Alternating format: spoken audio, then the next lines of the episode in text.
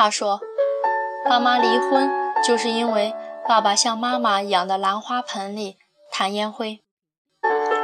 我妈妈是那种下楼倒垃圾也要穿戴整齐的精致女人。在我十二岁时，她和爸爸离婚了，就是因为爸爸往她养的兰花盆里弹烟灰、扔烟头，多次劝阻无效。亲朋好友来规劝，他只有一句话：他人很好，只是过不到一块儿去。外婆气愤地骂他：“你就是读书太多，事儿就多了。”在外婆眼里，他的女婿高大英俊，能赚钱，孝顺顾家，反而是女儿任性自私，不考虑孩子和父母的感受。他也很难理解妈妈痛斥爸爸的那些，如不爱洗澡、衣服袜子乱扔、吃饭狼吞虎咽。没空陪他，记不住他生日、纪念日，哪能算毛病的毛病？男人不都是这样吗？我至今记得，妈妈带我离开曾经的家时，流着眼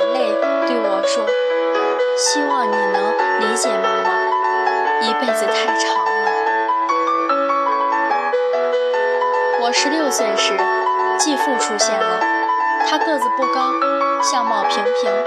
但整个人看起来干爽清静，笑起来很温和，我竟然对他没有排斥感。他会为妈妈的花花草草换上漂亮的花盆，为妈妈新买的淡绿格子桌布上配上新的筷子、盆子、碗儿，为她的红色连衣裙选一双乳白的方跟的皮鞋。给我用铁钩钩着的几把钥匙上换上个漂亮的钥匙扣。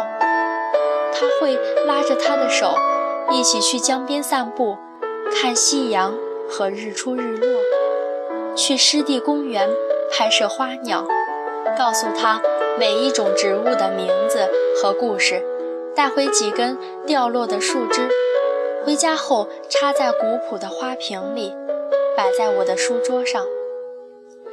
妈妈热爱研究菜谱，每次她隆重地推出新菜时，继父会拉着我一起漱好口，衣着整齐地端坐在餐桌前，模仿美食家一样，在妈妈期待的眼神中，从色香味上开始品点，逗得妈妈咯咯直笑。继父还是个过节狂，他说：“生活就该是。”有年过节，有时有令，这样岁月才有层次感。不同的节日，他有不同的礼物和庆祝方式。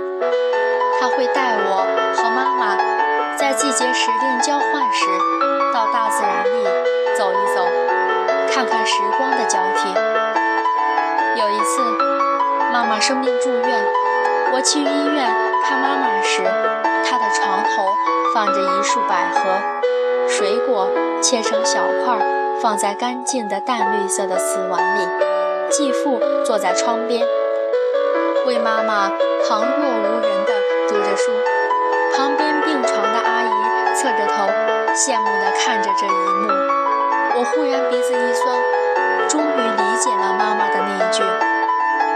辈子太长了。”本期的节目虽然很短，但是，但是它。的确是概述了文中的那个母亲说的那句话：“一辈子太长了。”你觉得一辈子长不长呢？曾经上高中之前，我觉得三年很长，够我玩好长时间。但是，转眼三年过去，我即将面临高考，对于我来说，时间真的很短。我相信，对于每一个人来说，时间都是很短。但是，真正的把情、把心放在一辈子上，那一辈子就太长了。本期的节目就要讲到这里了。这个故事的名字，我想把它叫做《一辈子太长了》。好了，你有多少次被别人的故事感动？你有多少次从别人的故事中看到自己从前的影子。其实，我亲爱的听众朋友们，你们也可以把你的故事以文字的形式发给我，亲情、友情、爱情、励志的等等都可以。十分期待你的经历和你的美好故事。如果大家有什么问题，比如想读和本期节目类似的书、故事或者是文章，以及想知道本期节目的背景音乐是什么，都可以在节目的下方评论，或者是关注我的个人微博“赛宝仪”私聊我就可以了。在这里要感谢这一期私信给我的朋友，感谢你写下的这一篇文章，感谢你的，感谢你母亲的那一句。